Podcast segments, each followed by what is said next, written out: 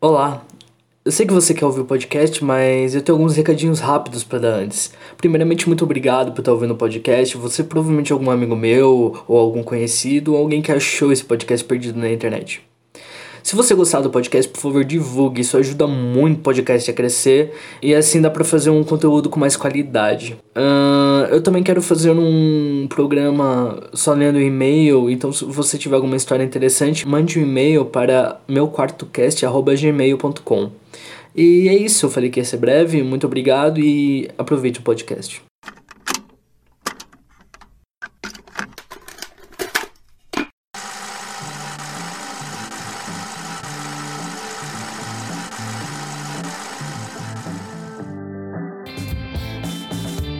Sejam muito bem-vindos. Meu nome é Alessandro. Tenho. Ah, a idade eu acho que não importa muito, né? Ah, acho interessante falar. Não, Tô no quarto ano de psicologia e sou um INTP assim, muito característico. E estou aqui com uma convidada. Pode se apresentar, por favor. Olá, eu sou a Tamires, eu tô no quarto ano de psico, sou uma INFP assumida, flerto com o comunismo e às vezes com a morte também.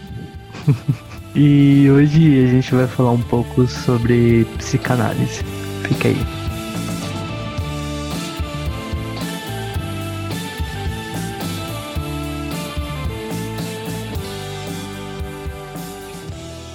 Mano, deixa eu pensar aqui. Acho que dá pra gente falar sobre o inconsciente. É, a gente tinha que falar sobre o inconsciente, né? Não tem como, tipo, a gente falar sobre psicanálise sem falar sobre o inconsciente freudiano, porque tem muita gente que chama de subconsciente. Nossa, um ódio. É.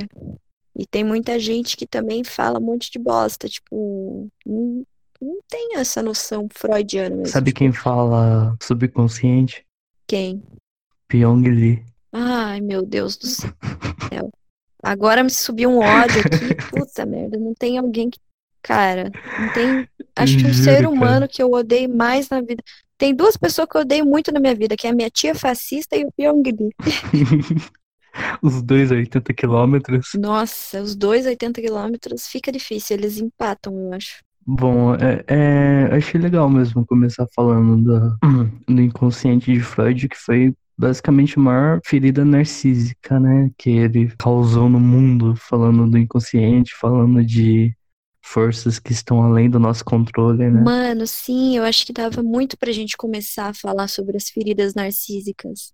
Inclusive, eu tenho um livro que fala sobre isso, porém ele tá em tapê, mas que é tipo o Copérnico, o Darwin e o Freud, não é? Hum, as três é... feridas narcísicas. Não é o Galileu? Galileu, é o Galileu, é verdade.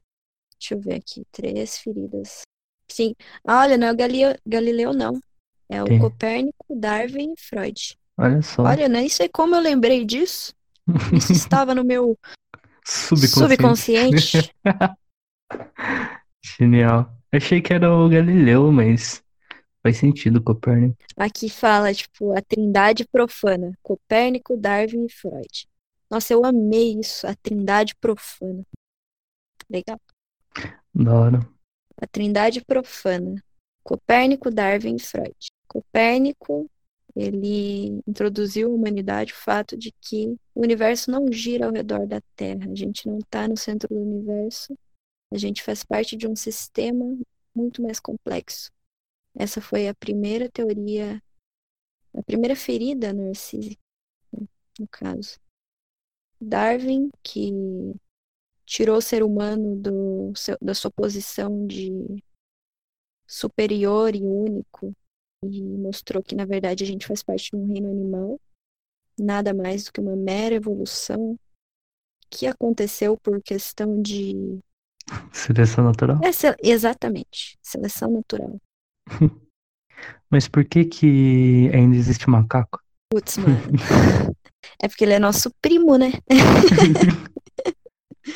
Se o homem veio do macaco, por que, que ainda existe macaco? Essa é uma questão assim que tarde da noite eu me pego pensando. Mas e aí? E aí Freud, né? Apareceu Freud. O rapper, né? Ah, aquele lá que canta A Culpa é das Igrejas, inclusive, ótima música. Nossa, Gostaria música é de dedicar especialmente àquela pessoa, aquela, Aquela aquela mesma. pessoa. Farpas, farpas. Bom, e o Freud, né, cara? O Freud, ele disse que nem tudo está sob nosso controle, nem tudo está à luz da nossa consciência. Não somos responsáveis pelas nossas ações, não somos responsáveis nem mesmo pelos nossos pensamentos e sentimentos. E foi a terceira grande ferida narcísica da sociedade. Nós não temos controle, resumindo, não temos controle sobre absolutamente nada.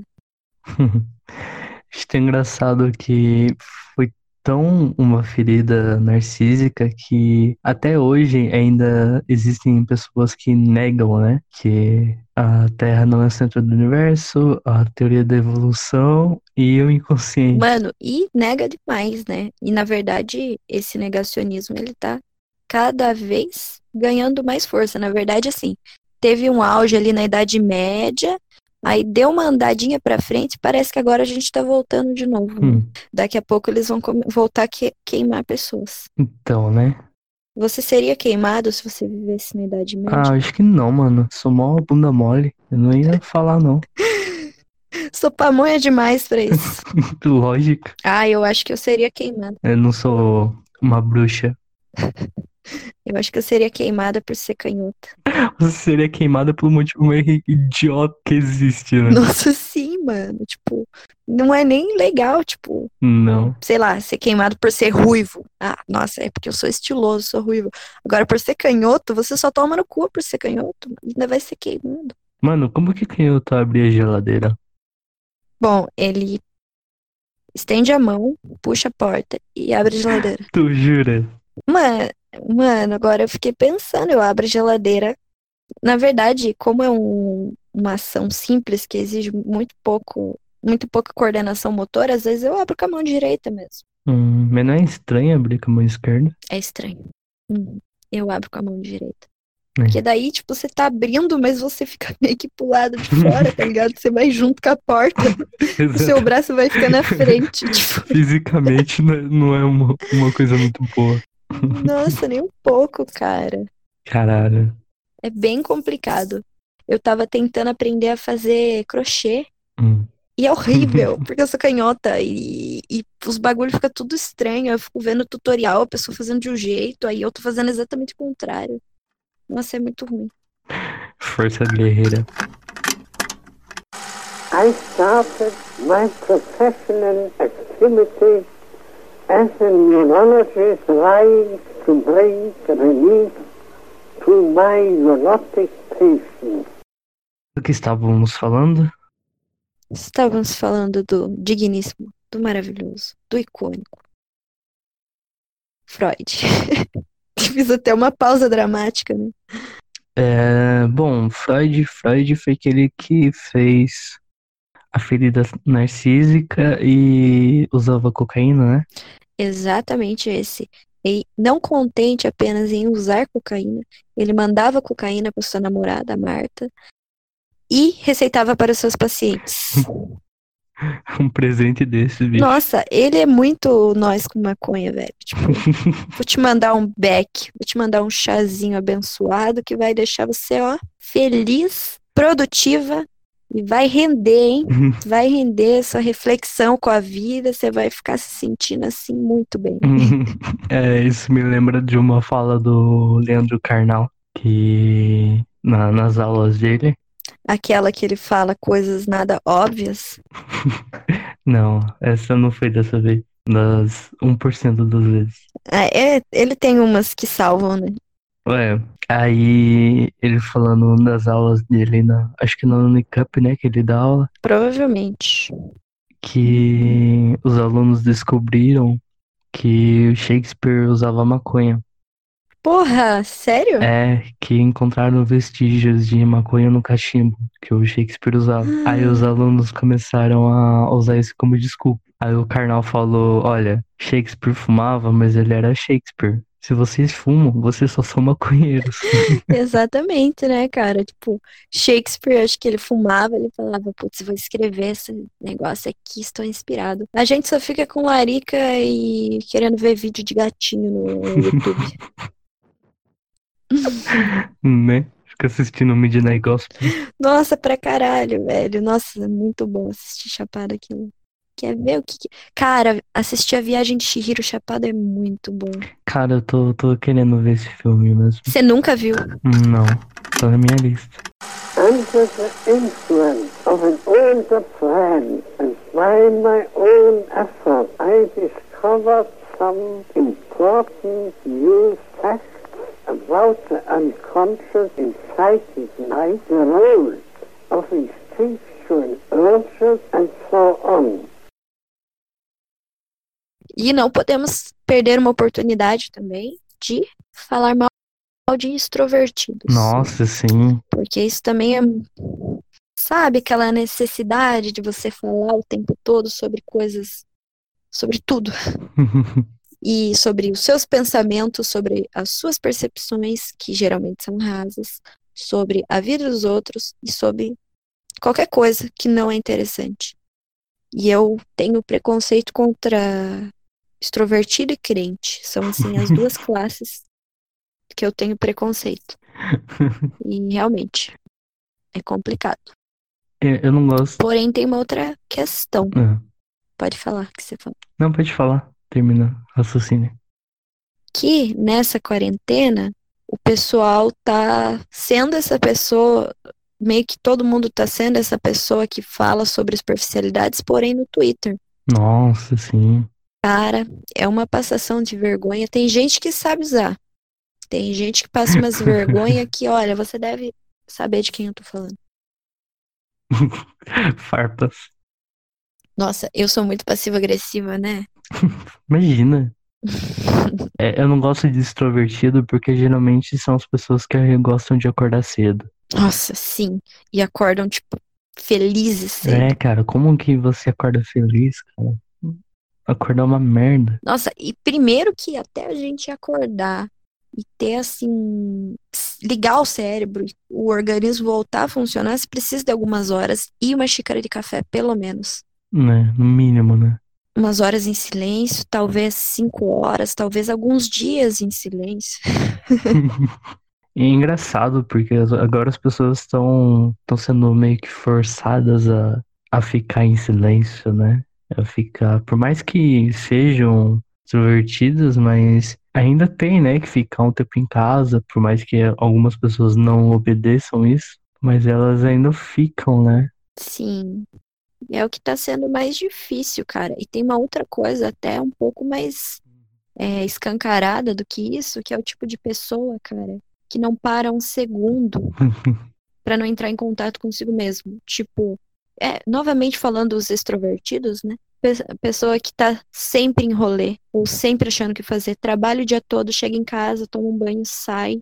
E, tipo, rolê todo final de semana, sempre com os amigos, ou sempre fazendo alguma coisa, sempre resolvendo coisas. E eles estão tendo que ficar em casa. E, mano, essa, esse movimento de estar o tempo todo ocupado é um puta movimento de fuga. Demais. Então agora eles estão tendo que olhar para as questões deles, entendeu? Uhum. Por isso também que tem muito relacionamento acabando. Muitos casais que acho que vivi viviam num relacionamento de fuga fudido tiveram que conviver e parar e olhar para as próprias questões e para a questão do relacionamento, para tudo isso. E por isso que a gente tá vendo aí tanta coisa. Realmente, realmente. Also, please find through a new science, psychoanalysis, a part of psychology, as a new method of treatment of the neurosis. Eu acho legal falar da, da origem do nome da psicanálise, né? Da cura pela fala. Sim, cara.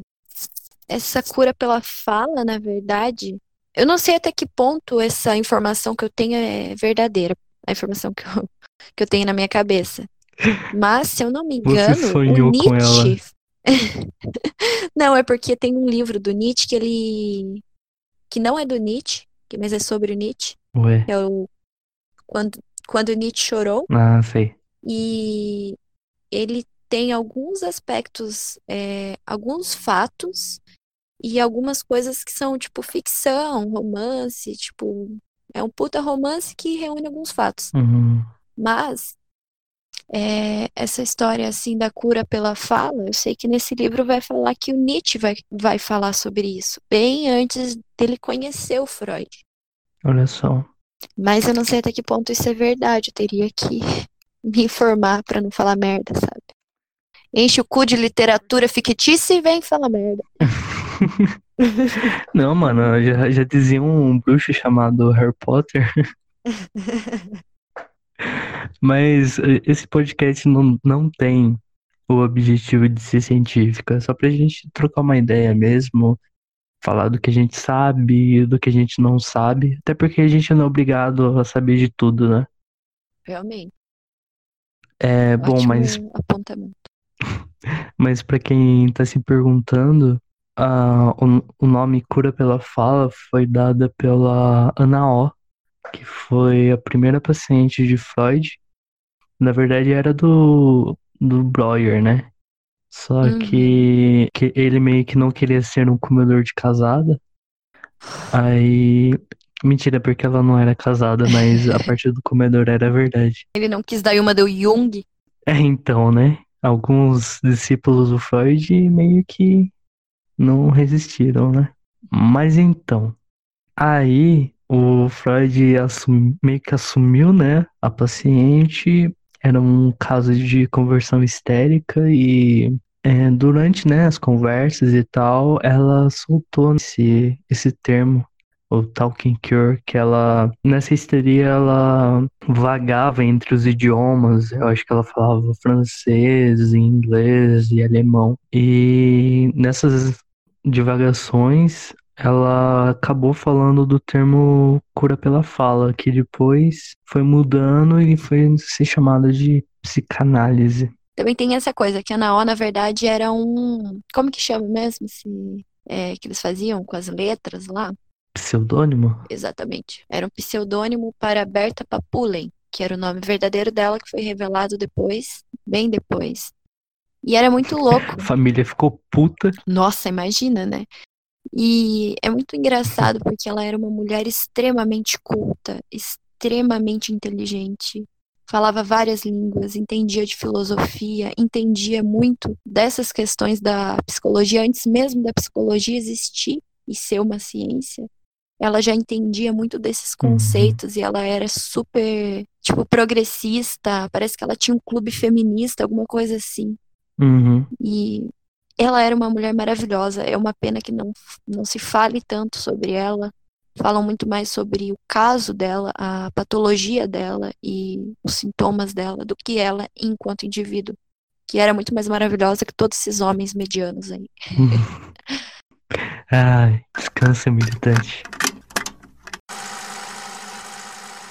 I had to pay heavily for this bit of good luck.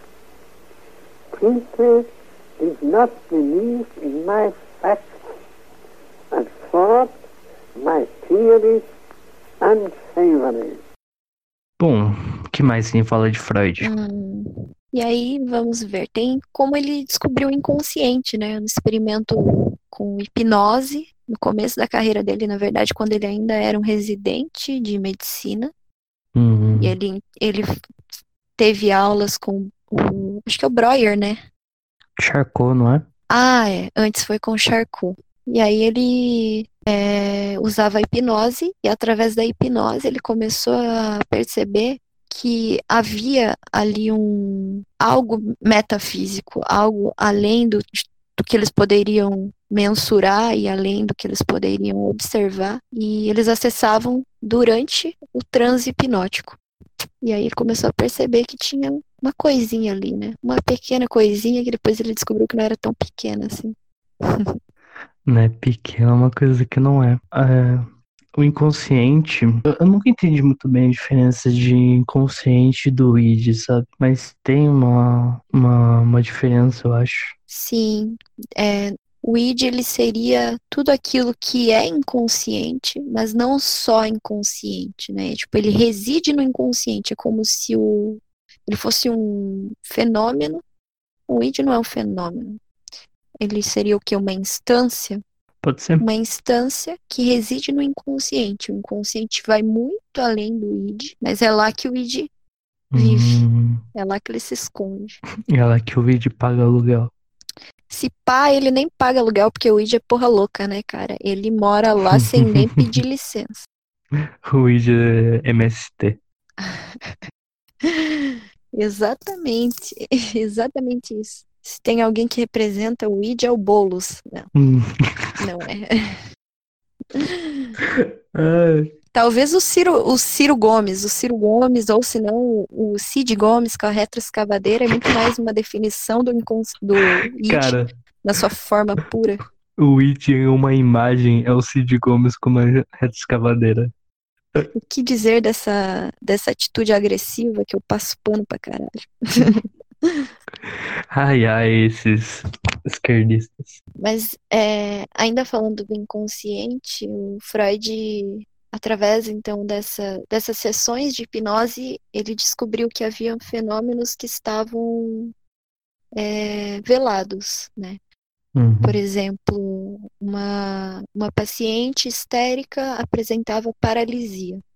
Quando ela era hipnotizada, estava num estado de consciência alterado e ela recebia uma indução para, por exemplo, se levantar e andar, isso acontecia. Então não havia uma explicação física e a medicina também não podia explicar o que estava acontecendo, não tinha um exame que mostrasse o porquê dessa paralisia, e era algo reversível através da indução. Então ele começou a pensar que isso só podia ter alguma causa num local que não havia nome, que não havia nenhum estudo sobre. A partir daí ele começou a desenvolver sua teoria, né? Bom, o Freud, cara, ele separou em três instâncias. Eu gostei dessa palavra, eu vou usar ela, tá? Uhum. Que ele vai chamar de id, de superego e de ego. Vamos começar pelo id, porque meu id tá mandando começar pelo id, porque ele é bem narcisista. Né? Gostou da metáfora que eu fiz? Muito boa. Adorei. Parabéns. Bom, o Merece id. um balão. Um balão. Cuidado que balão é gíria pra outra coisa, tá? Sério? Pra Juro, cara. Pra cheiro verde. Ah, entendi. Ah, então merece mesmo um balão. Mas isso daí é uma coisa bem de Top. behaviorista, né? Tipo, falou algo interessante. Toma um balão como um reforçador positivo você vai ser condicionado a fazer esse tipo de coisa. Parabéns, você acabou de gabaritar algo comportamental. Olha só, eu, eu gosto de falar sobre psicanálise, mas isso não significa que eu não entenda de comportamental. Que eu não saiba condicionar uns ratos.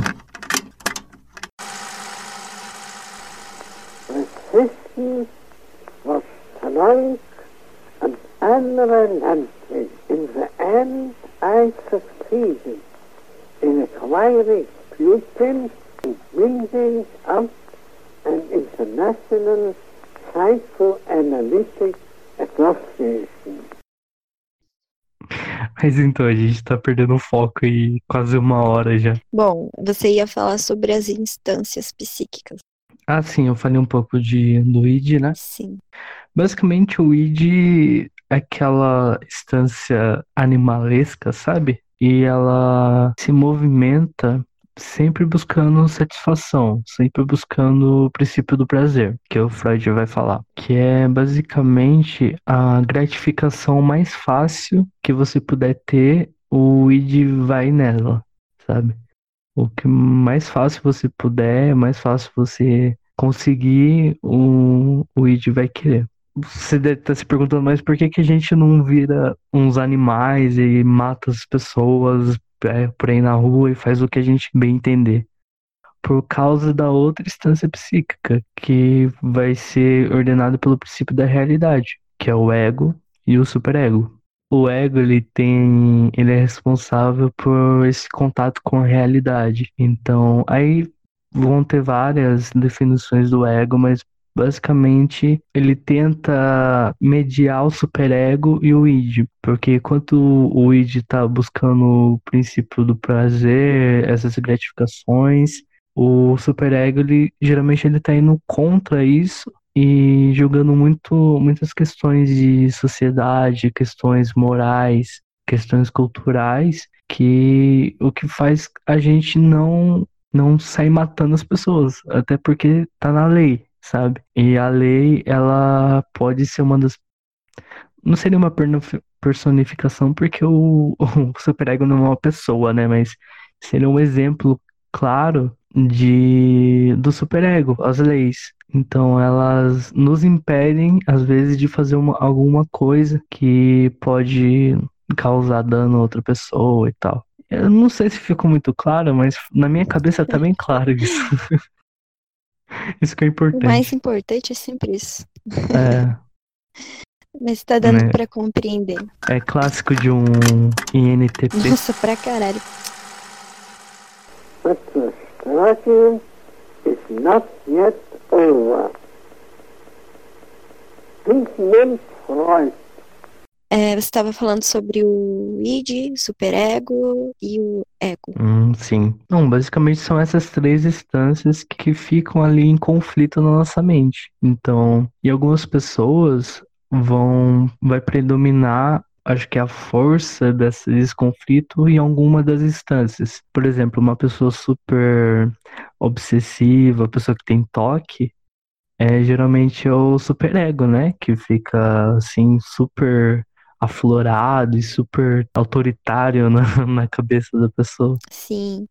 E, cara, tem, tem toda uma questão de como isso surge, né? Tipo, o Freud, ele vai falar, o Freud e alguns é, seguidores, eles vão falar que o id é o único que ele é inato. Você já nasce com isso. O id, ele é esse instinto animalesco, essa parte da Uhum. gente que é, é puramente busca o prazer e a satisfação de todas as necessidades.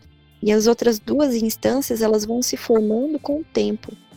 né? Elas vão se formar a partir do, das nossas vivências. O superego é a internalização de tudo aquilo que a gente ouve como regra, como tudo que é tido como certo e errado, e todos os nãos que a gente ouve na vida. O ego vai tentar mediar tudo isso. Ele vai tentar conciliar esses dois e viver nessa corda bamba tentando seguir o, e, seguir o superego sem negligenciar tanto as vontades do id, porque senão o id vai comer o cu dele.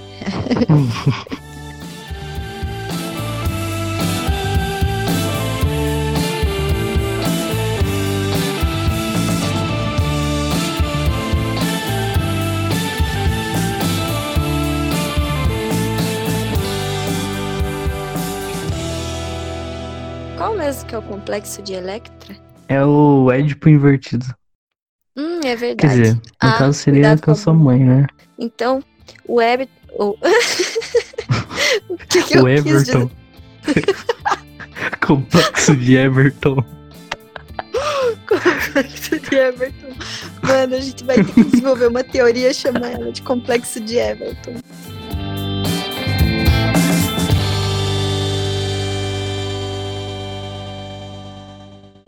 Você ouviu Meu Quarto Cast, uma produção independente.